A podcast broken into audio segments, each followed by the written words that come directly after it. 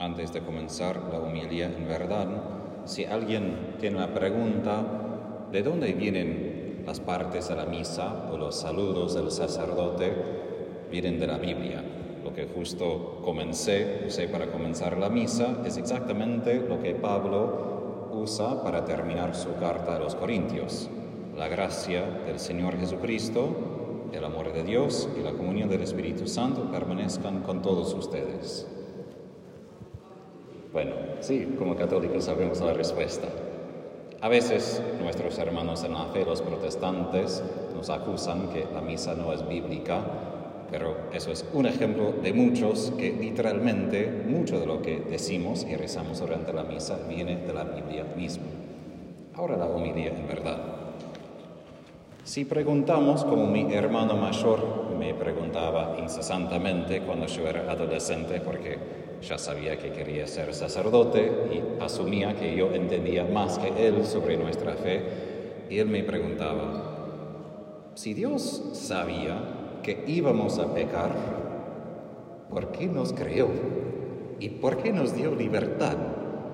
Si yo hubiera sabido que todo iba a andar mal si yo hubiera hecho una cosa, realmente habría decidido no hacerlo. Pero ahí tenemos una pregunta importante. ¿Por qué Dios nos creó entonces, sabiendo que íbamos a pecar? El catecismo, la Biblia, los padres de la iglesia, todos responden porque el pecado, mi pecado, sirve para revelar quién es Dios. Eso es una paradoja, porque uno asume que el pecado es lo que destroza el plan de Dios, no ayuda en nada, y en cierto sentido es verdad. Pero la Biblia justamente cuenta una vez y otra vez como mi pecado sirve como el fondo negro donde Dios puede brillar con la luz de su amor. Eso literalmente es la imagen de Jesús misericordioso. Mí me encanta la versión original de Vilno porque el fondo es negro, negro, negro. Es feo, uno podría decir, porque otros que tienen Jesús con una puerta atrás, con otras cosas más lindas. Pero justamente la idea es, Jesús aparece con toda la claridad de su luz, donde en la oscuridad de mi pecado. Porque ahí es Jesús misericordioso ahí donde más necesito su gracia, su amor y su perdón, como escuchamos en la primera lectura.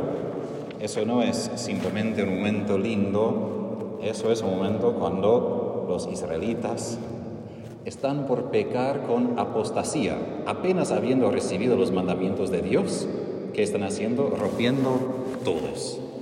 Y Dios revelándose diciendo, el Señor es un Dios compasivo y bondadoso, lento para enojarse y pródigo en amor y fidelidad.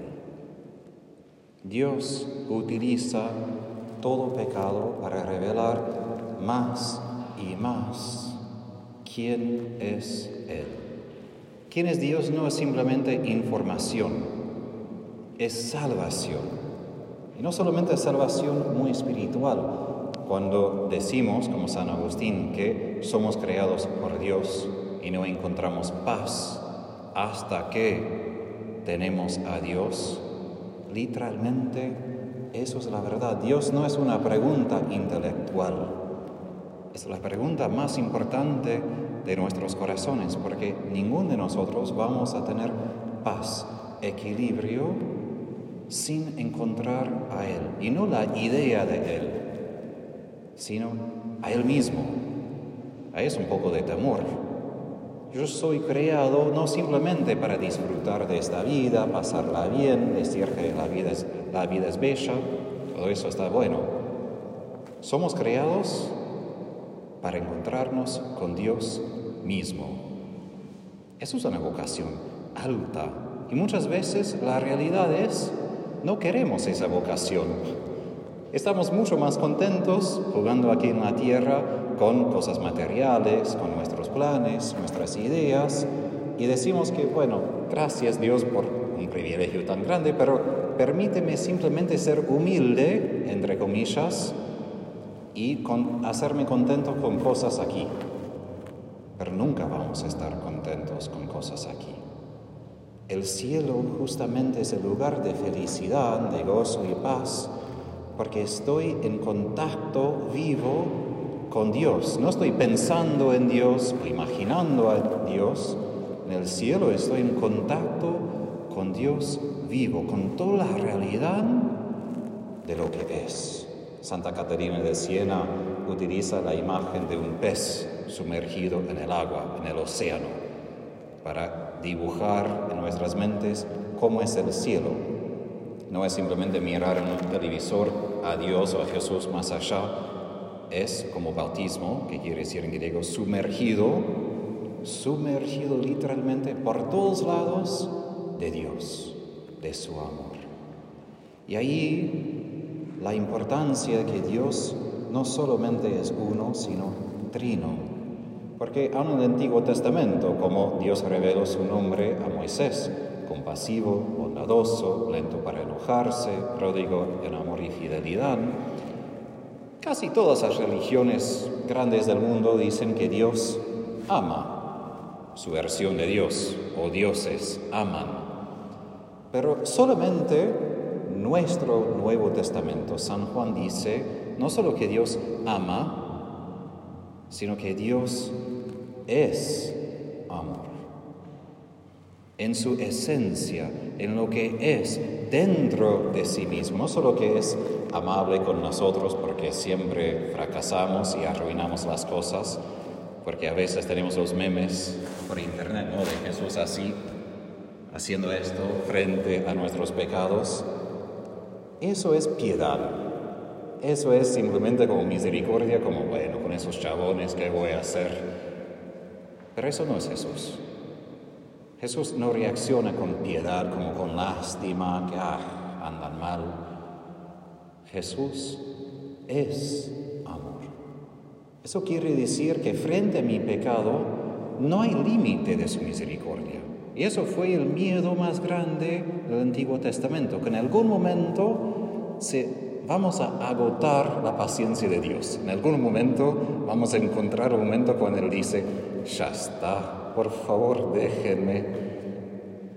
Pero el misterio de nuestra fe, como Jesús dice en el Evangelio, es el Padre como respuesta a nuestro pecado que hizo.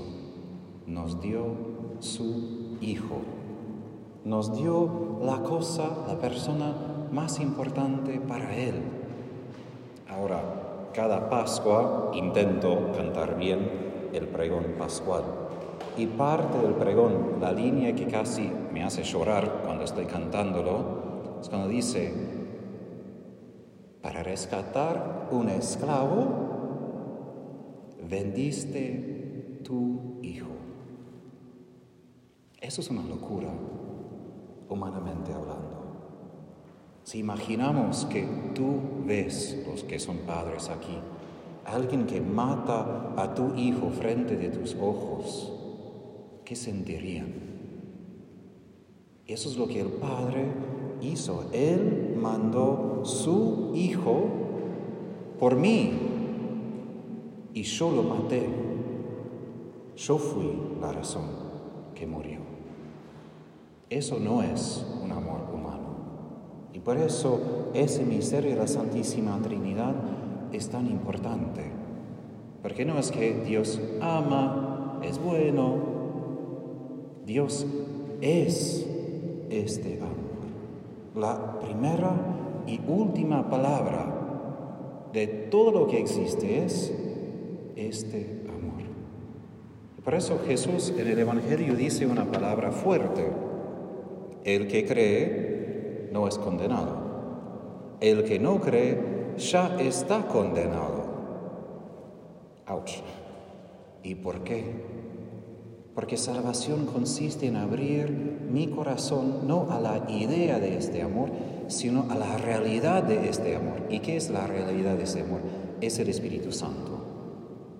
Porque cuando hablamos del amor de Dios no estamos hablando simplemente, ah, me siento bien, me siento en paz. Ojalá que eso pase a veces. De es una persona que el Hijo derrama en mi corazón. Es la realidad de este amor. Cielo es cuando mi corazón está inundado de este amor, este amor que se rebosa hacia los demás. ¿Qué es el infierno? No solamente lo que pasa después de la muerte. El infierno es ya cada momento que yo dejo de creer en este amor. El pecado es cuando endurezco mi corazón, cuando no creo, cuando cierro el corazón. Eso ya es infierno, ya una tierra dentro de mí, porque el infierno es el intento de vivir sin este amor. Y como pecadores, todos intentamos esto, de algún modo, intentamos vivir sin la realidad de este amor. Eso es el desafío más importante de nuestra vida, creer, y no de, nuestras mentes solamente, sino desde el corazón, como Jesús nos pide luego el mismo Evangelio, permanezcan en mi amor. ¿Cuántas veces estamos completamente distraídos de este amor? Olvidamos este amor. Estamos enojadísimos y no queremos este amor. Tenemos muchas emociones, está bien, pero una vez y otra vez nuestra fe nos llama a recordar ese fundamento. El Padre, como respuesta a mi pecado, mandó su Hijo para rescatar un esclavo, vendió su propio si tengo presente este tipo de amor loco, todo cambia en mi vida. No puedo vivir simplemente como los demás. Y ahí voy a empezar a ser cristiano de verdad, no solo de nombre, pero un cristiano que vive en contacto con este amor y puede transmitir este amor. Y aquí termino con el desafío práctico. Hoy en día se habla mucho de ateos, creen, no saben si creen. Y yo diría, parte de esto es porque, en mi opinión, basta de hablar de ideas de Dios. No importa hablar más de opiniones, ideas o teología a veces. ¿Qué fue el efecto que Jesús tenía? Cuando tocaban a Jesús, tocaban la realidad de Dios.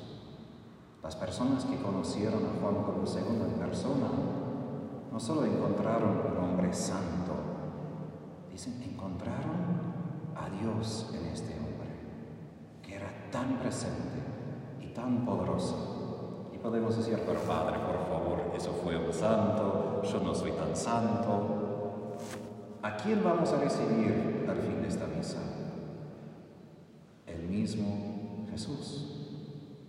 El mismo Jesús que recibía a la Virgen San Juan Pablo II, todos los otros santos. No tenemos excusa. La pregunta es si creo y si soy capaz de ayudar a los demás a creer también, no solo con palabras, pero en hacer presente este Dios que no solo ama, pero nuestro Dios que es.